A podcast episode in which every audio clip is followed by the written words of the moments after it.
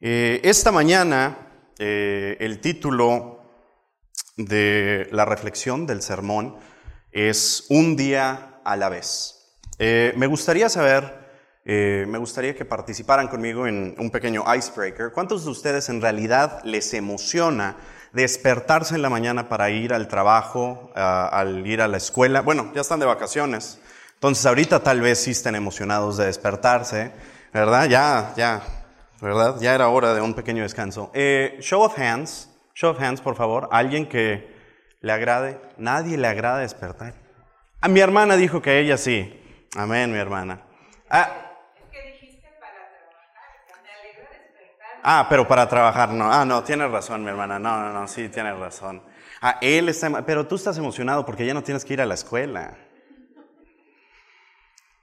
Creo que eh, es, especialmente difícil sentirnos este, eh, eh, agradecidos con el día cuando apenas nos vamos despertando, andamos todos con las lagañas por todas partes, el cabello, todo. Pero creo que más y más nos hemos estado dando cuenta que es toda una bendición empezar un nuevo día.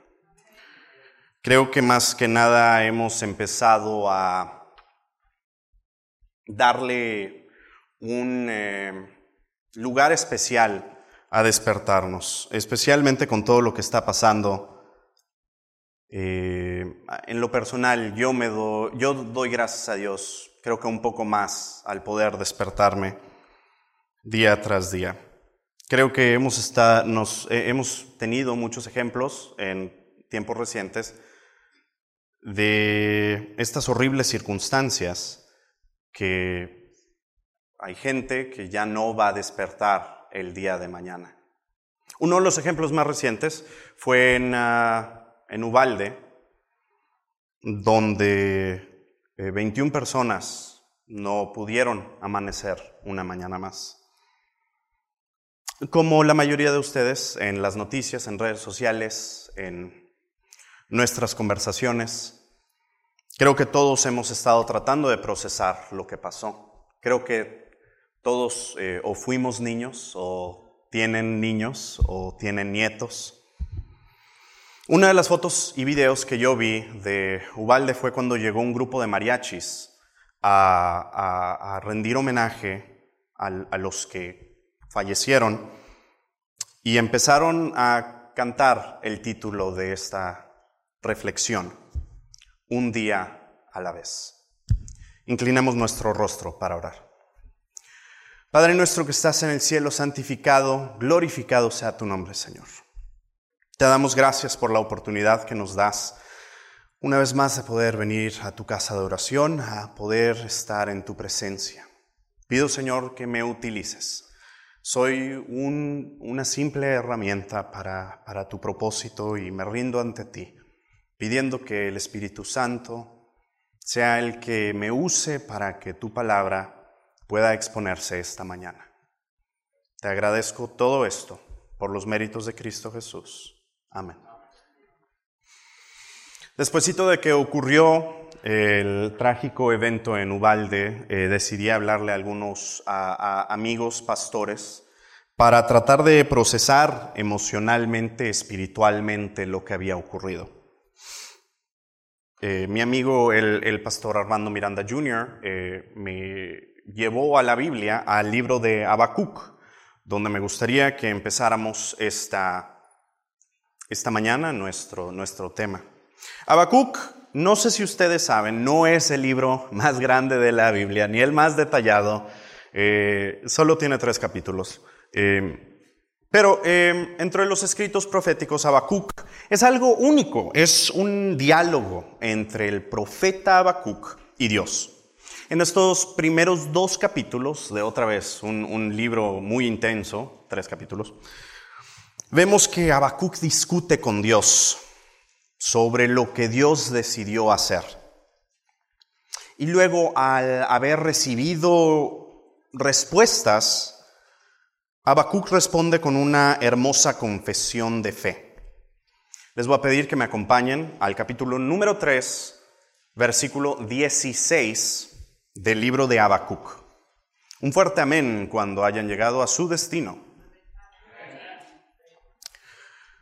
Habacuc 3:16 dice, cuando escucho todo esto, un poco de contexto, ¿qué es todo esto? Los historiadores dicen de que Habacuc pudo haber estado hablando sobre la invasión babilónica que iba a ocurrir en el pueblo y Habacuc le dice, Dios, pero ¿por qué? Si somos pueblo escogido, si somos tus preferidos, si somos los queridos, ¿por qué? ¿Por qué dejas que ocurra tanta maldad? Cuando escucho todo esto, me tiemblan los labios y todo el cuerpo. Siento que mis huesos se desmoronan y que el suelo se hunde bajo mis pies. Yo me pude relacionar con esta primera parte del versículo al escuchar las noticias que habían ocurrido, más recientemente. Lo bueno de la Biblia, de todos estos personajes iluminados por Dios, y en especial del profeta Habacuc, es de que él no acaba el versículo ahí. Él continúa diciendo, pero yo espero con paciencia el día que castigarás a los que ahora nos atacan. I listened to this and I was very afraid. My lips shook with fear when I heard this sound.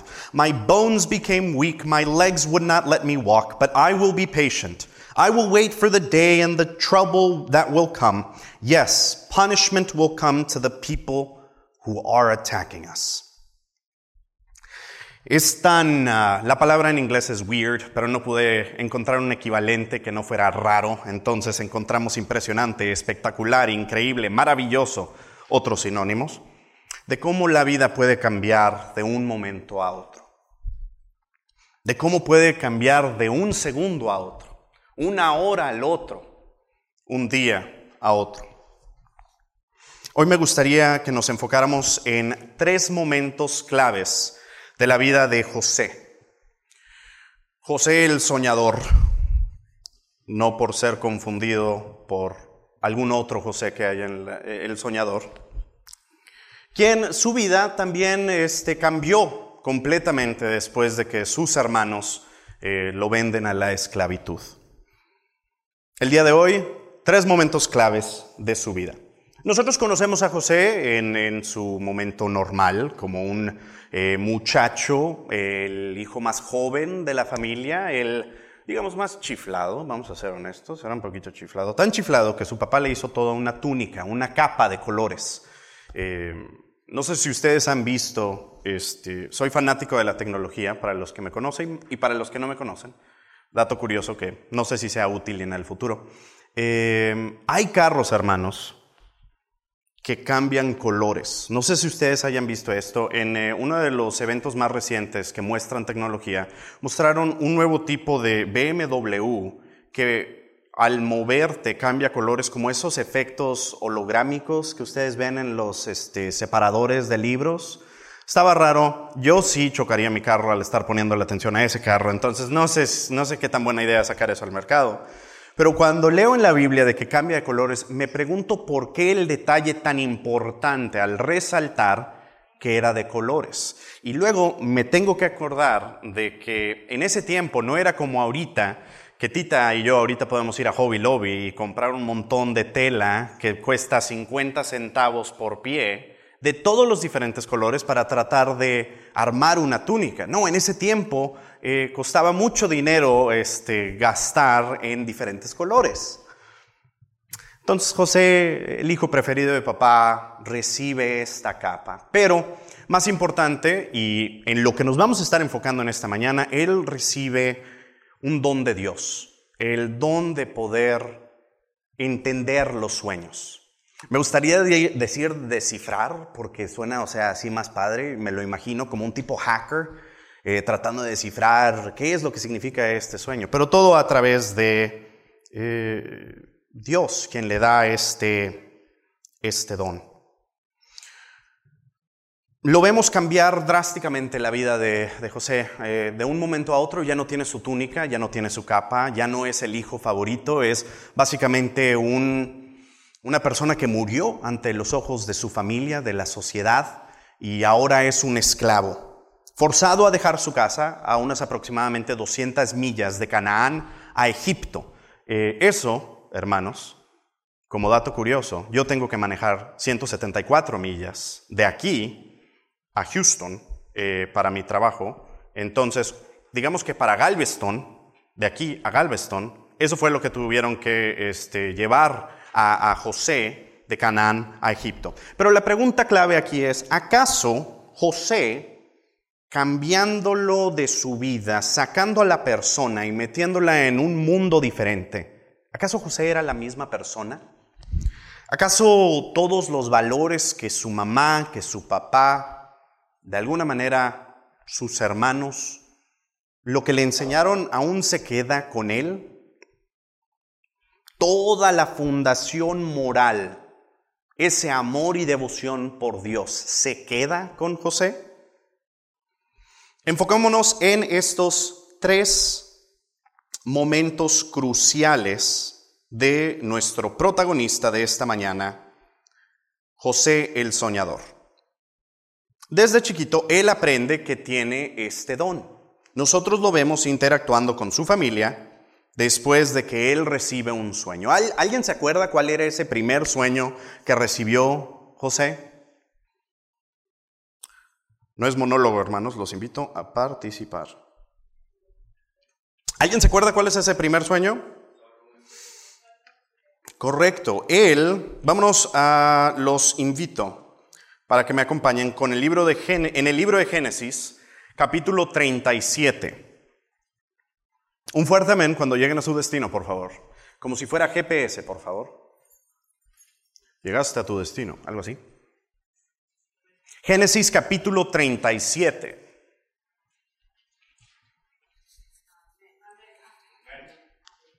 Les pido que me sigan con la vista cada vez que salte a un nuevo versículo, pero empezaremos desde el número uno. Esta es la, oh, perdón, eh, capítulo número dos, actually, perdón. Espero que esto sea dos para ustedes. En la traducción eh, que estoy leyendo es uno y dos juntos, entonces no sé dónde empieza dos. Pero José le contaba a su padre lo mal que se portaban sus hermanos. Jacob amaba a José, versículo 3, más que a sus otros hijos, pues había nacido cuando ya era muy anciano. Por eso le hizo una capa de muchos colores, pero sus hermanos lo odiaban y ni siquiera le hablaban. Pues venía, perdón, veía que su padre lo quería más que a ellos. Un día, versículo número 5, un día José tuvo un sueño. Cuando se lo contó a sus hermanos, ellos lo odiaron aún más. Pues les dijo, anoche tuve un sueño y soñé que estábamos en medio del campo, atando el trigo en manjos. De repente, eh, manjos, eso fue lo que dije, manojos, quería pretender como que si sabía lo que yo estuviera hablando, pero vi la película, entonces es por eso que ya tengo la imagen. It's a haystacks, it's just haystacks, no la comida, pero literal haystacks. Ese era un chiste para conquistadores y ninguno de los conquistadores se rieron, muchas gracias. Haystacks, los barriles de, de hay, de trigo. Thank you. Eh, manojos, gracias. De repente mi manojo, dijo José, se levantó y se quedó bien derecho, mientras los de ustedes lo rodeaban, lo rodeaban y se inclinaban ante él.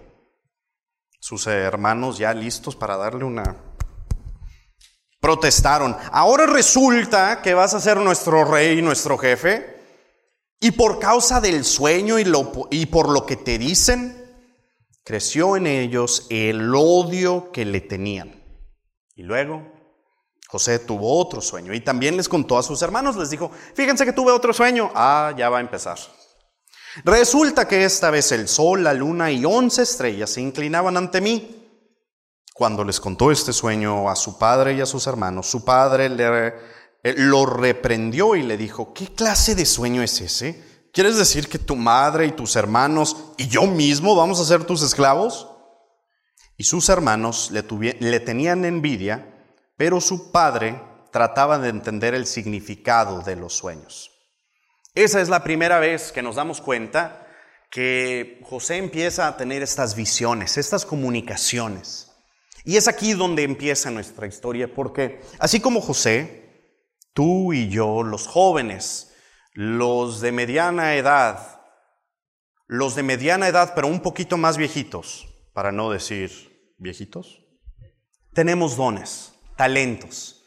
Eso que solamente podemos explicar por la gracia de Dios.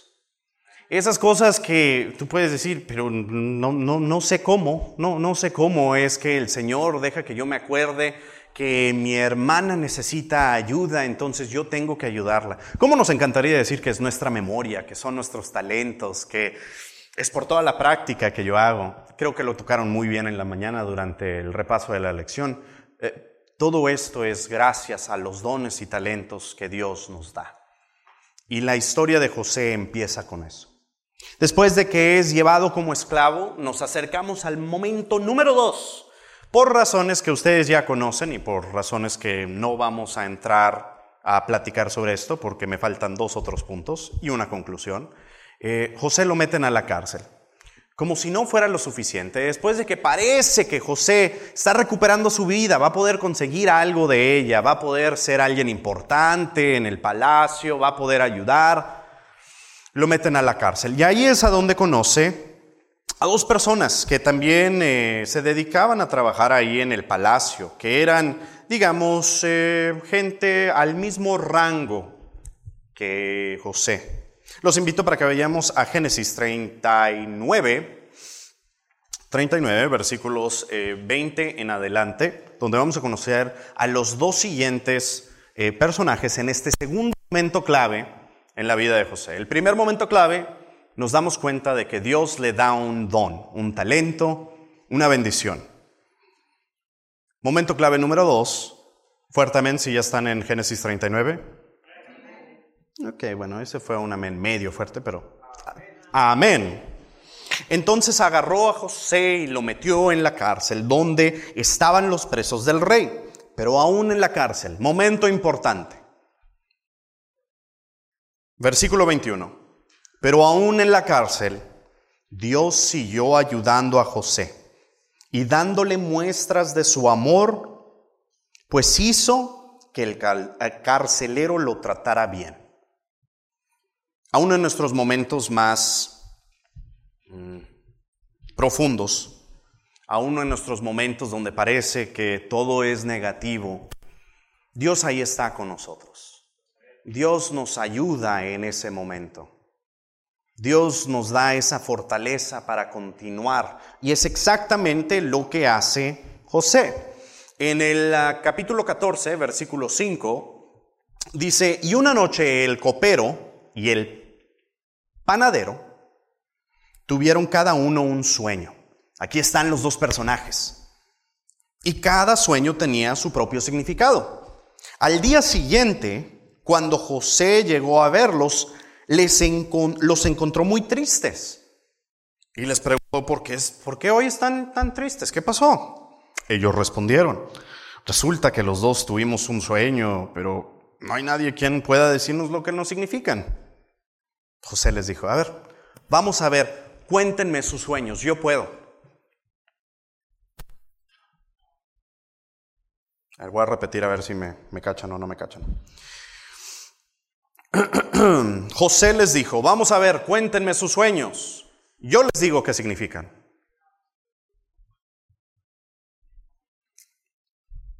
Vamos a ver, cuéntenme sus sueños y Dios nos dirá lo que significan.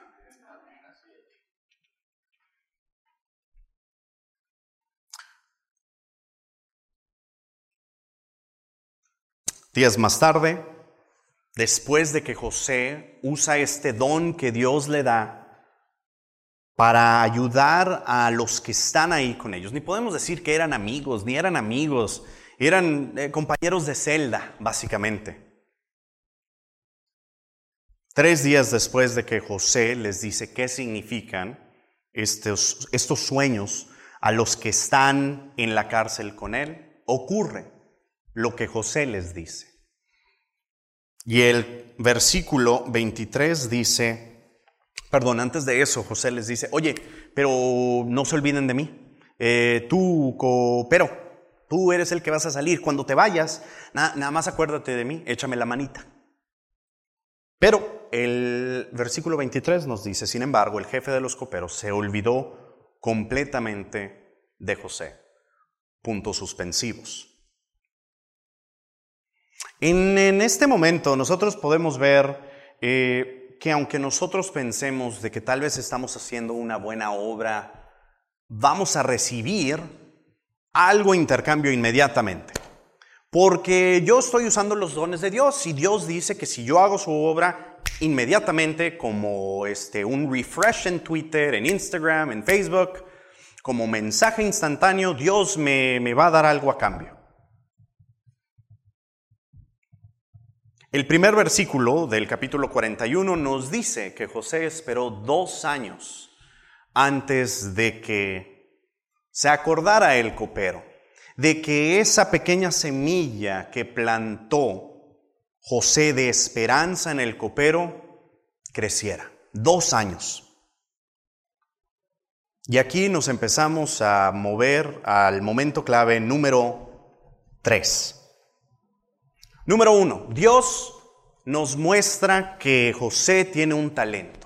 José le dice a su familia, momento clave número uno. Momento clave número dos, para extraños completos, quien eran igual que José, que estaban en la cárcel, que eran, eran su par, digamos, si estuviera aquí y fuera una situación normal y no estuviera en la cárcel, eran sus compañeros de trabajo, a los que tenía que ver todos los días, quienes mientras estaban comiendo se cuentan los problemas de la casa, de la escuela, etcétera, etcétera. José usa ese momento por gracia de Dios y les dice, hay esperanza para ti. Este es el mensaje que Dios quiere que tú sepas.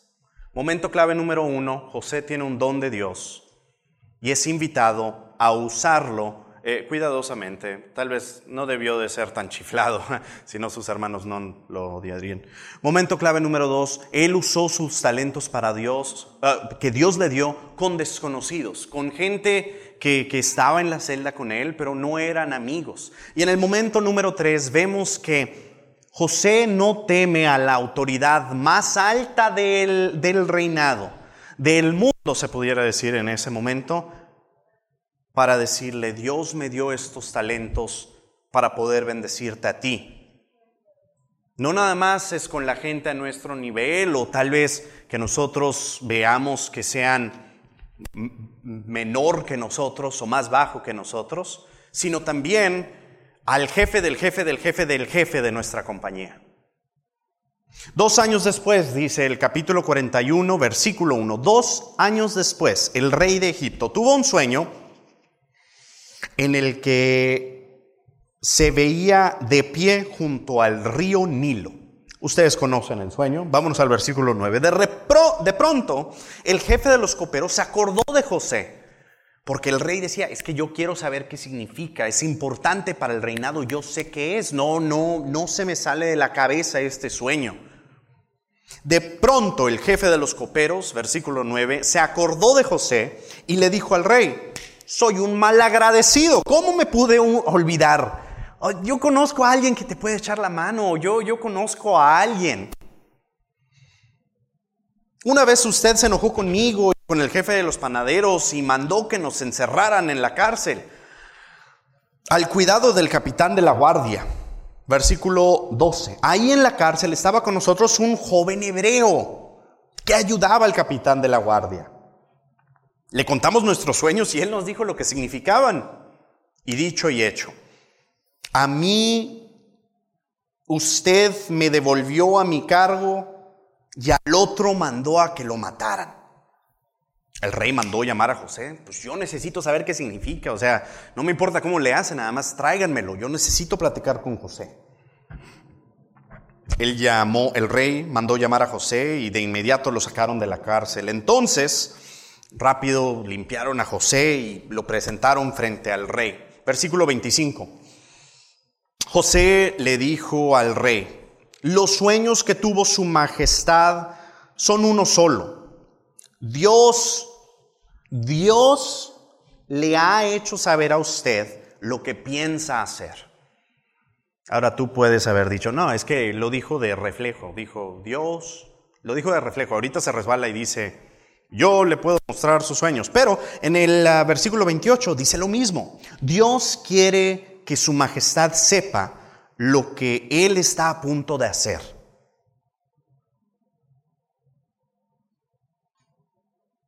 No es coincidencia de que hayan dos veces que José le dice, no soy yo rey, Dios quiere que usted sepa.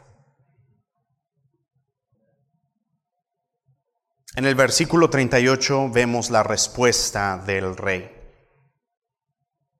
En ningún lado vamos a encontrar a nadie más inteligente que este joven.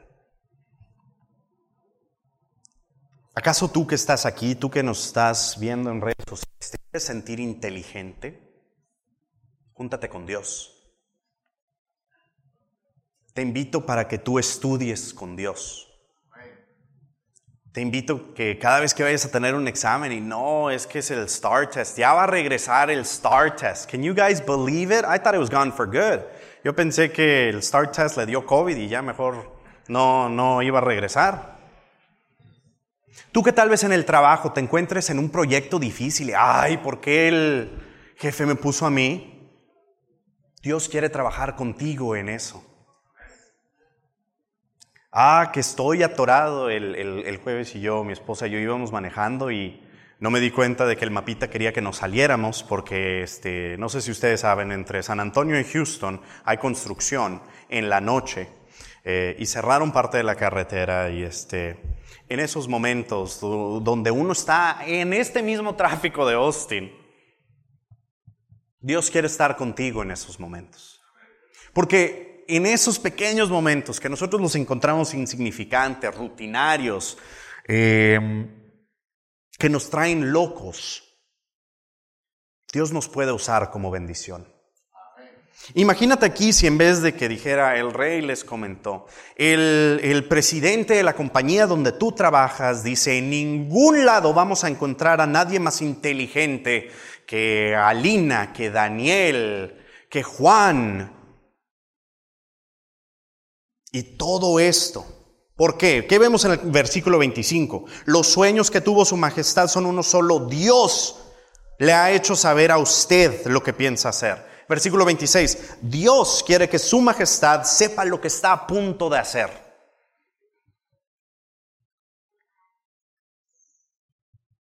Y vemos lo conmovido que está el rey, porque en el versículo 39 dice, por eso le dijo a José, Dios te ha dado a conocer todo esto. Y eso quiere decir que no hay nadie tan sabio e inteligente como tú.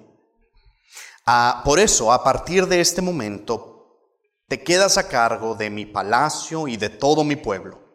Todos en Egipto tendrán que obedecerte. Solo yo tendré más poder que tú porque soy el rey. Imagínate cómo de la noche a la mañana cambia la vida de José, de ser el hijo preferido a ser un esclavo. Pasa más tiempo a la cárcel.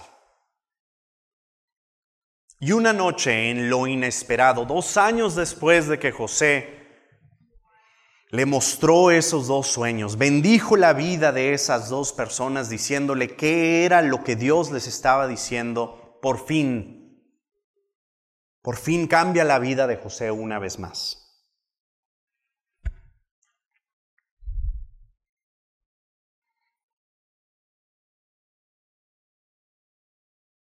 ¿Cuándo fue la última vez? ¿Cómo me encantaría? Voy a ser honesto, a mí no me lo han dicho.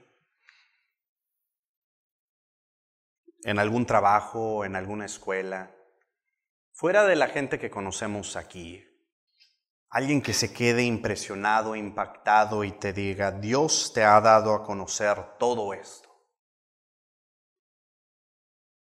Qué cumplido más grande, ¿no?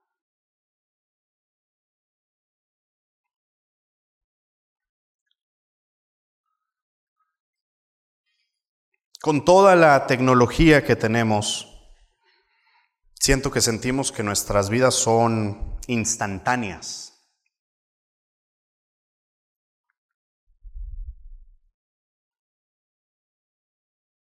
Pero te puedo decir algo, una vez de que tú empieces a ver las bendiciones de Dios, eso es más instantáneo. A José de la noche a la mañana, de la noche a la mañana, de la noche a la mañana, le cambió su vida por completo. ¿Qué nos dice eso a nosotros? Tal vez ahorita sientas una vida rutinaria, pero te invito a que, creo que al igual que muchos nosotros estamos haciendo, te acuerdes de que tu vida es la bendición más grande. Que nuestras vidas, el que nosotros estemos aquí, para mí es la bendición más grande.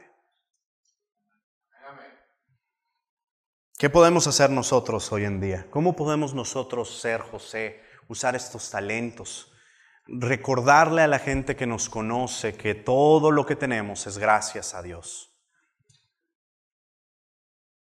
Creo que ustedes lo han visto y estamos platicando esto hace momentos en escuela sabática, pero con toda la negatividad, con todo el super, superficialismo, the superficialness, todo lo superficial que vemos en, en, redes sociales, en el mundo actual, creo que lo mínimo que nosotros podemos hacer es ser diferentes, positivos, ser un reflejo de esa luz que Dios nos da.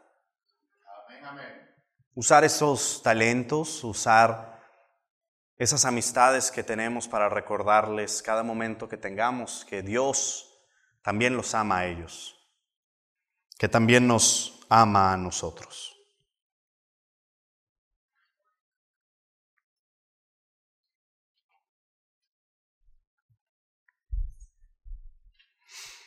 Nuestra lectura bíblica el día de hoy se encontró en Job 42, 1 y 2 donde Job le responde a Dios diciéndole, reconozco tu gran poder, nadie puede impedirte llevar a cabo tus planes. Tú preguntas, ¿quién soy yo que siendo tan ignorante he puesto en duda tu sabiduría? Reconozco que he hecho cosas que no alcanzo a comprender, cosas que son maravillosas y que en realidad no conozco. Tú dijiste, ahora yo voy a hablar y tú me vas a escuchar. Invito que el día de hoy tú escuches la voz de Dios. Tal vez se te haya olvidado cuál es tu don. Tal vez hace mucho que no lo has usado. Tal vez no has encontrado tu don. ¿Qué tan difícil es tratar de encontrar encontrarte a ti mismo siendo joven ahora en día con todo lo que está pasando? Yo no sé cómo lo hubiera hecho siendo un poco más joven, con una pandemia, con noticias negativas todo el tiempo, con tiroteos casi todos los días, con tanta toxicidad, tanta negatividad, tanta falta de amor por Dios. Yo no sé cómo lo hubiera hecho. El salmista tiene una recomendación. El Salmo 121 dice, dirijo la mirada a las montañas y pregunto, ¿de dónde vendrá mi ayuda? Mi ayuda viene de Dios, creador del cielo y la tierra. Dios jamás permitirá que sufras daño alguno. Dios te cuida y nunca duerme. Dios cuida de Israel y nunca duerme. Dios te cuida, Dios te protege, Dios siempre está a tu lado. Durante el día el sol no te quemará. ¡Ay, qué sol tan potente tenemos aquí en Texas! Durante la noche no te, hará, no te dañará la luna. Dios te protegerá y te pondrá a salvo de todos los peligros. Dios te cuidará ahora y siempre por donde quiera que vayas. Mi oración para ustedes. El mañana no lo tenemos ganado. Doy gracias a Dios que esta mañana pude estar aquí con ustedes porque es mi bendición más grande. Y aquí enfrente de todos ustedes quiero decirles que los quiero mucho, que los amo, porque no sé cuándo vaya a ser la próxima vez que nos veamos. Tristemente. I mean, si antes era más probable, si antes no era preciso, exacto, que no íbamos a saberlo. Siento que con todo lo que pasa, menos. Mi oración para ustedes, para todos nosotros, el Salmo 121.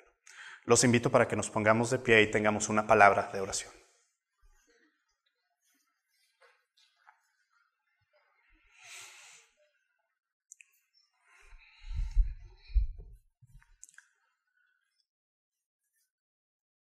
Padre nuestro que estás en el cielo, santificado y glorificado sea tu nombre.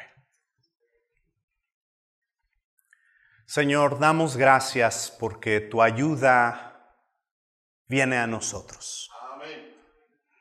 Damos gracias porque eres grandioso, eres magnífico, porque esta mañana cada uno de nosotros pudo abrir los ojos, estirarse y pudimos decir al menos una vez, buenos días. Te damos gracias porque solamente bajo tu protección, bajo tu amor, bajo tu misericordia es de que estamos aquí el día de hoy. Pedimos que nos acompañes.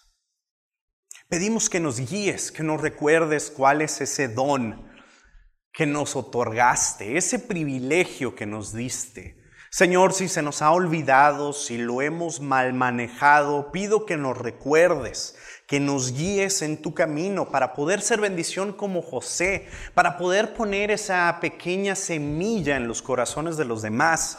No importa si no vemos el fruto inmediatamente, Señor. Tú eres el mejor jardinero y tú te vas a encargar de que ese árbol crezca, que sea de bendición, no solamente bendición de regreso para nosotros, sino bendición para los demás, Señor. Pedimos que el día de hoy nos acompañes a ser mejores jardineros con esta semilla. Que podamos recordar, Señor, de que es importante vivir nuestro, nuestra vida un día a la vez. Pero no solos, no solamente con amigos, no solamente con familia. Señor, que podamos vivir un día a la vez contigo. Amén. Te agradezco por el pueblo de Shalom, por la iglesia, por la hermandad, por las familias que lo representan. Desde el más chico hasta el más grande, te doy gracias por ellos. Por nuestros hermanos que nunca nos hemos conocido, pero gracias a la bendición que tú nos has dado del ministerio de las redes sociales, podemos comunicarnos con ellos. Te doy gracias por sus vidas también. Si esta mañana algún hermano, alguna hermana, mi familia que está aquí presente tiene dolor en su corazón. Pido que tú los ayudes, que tú les traigas paz en su corazón, Señor. Que tú le traigas bienestar al que está doliendo, que tú le traigas sanidad al que está herido. Y una oración especial, creo que hablo de parte de todos. Pedimos en especial por todas las familias afectadas, no tan lejos de aquí, en Ubalde, Señor por todas las familias de los que fallecieron en el hospital en Oklahoma, por las familias en Buffalo, Señor, por los, los, que no me puedo acordar ya que han sido demasiados, por todos los que sientan aflicción en su corazón, pedimos por ellos en esta mañana. Ayúdanos para poder ser bendición para ellos a través de tu amor y reflejando tu luz. Te agradecemos por todo esto, por los méritos que hizo Cristo Jesús en la cruz. Amén.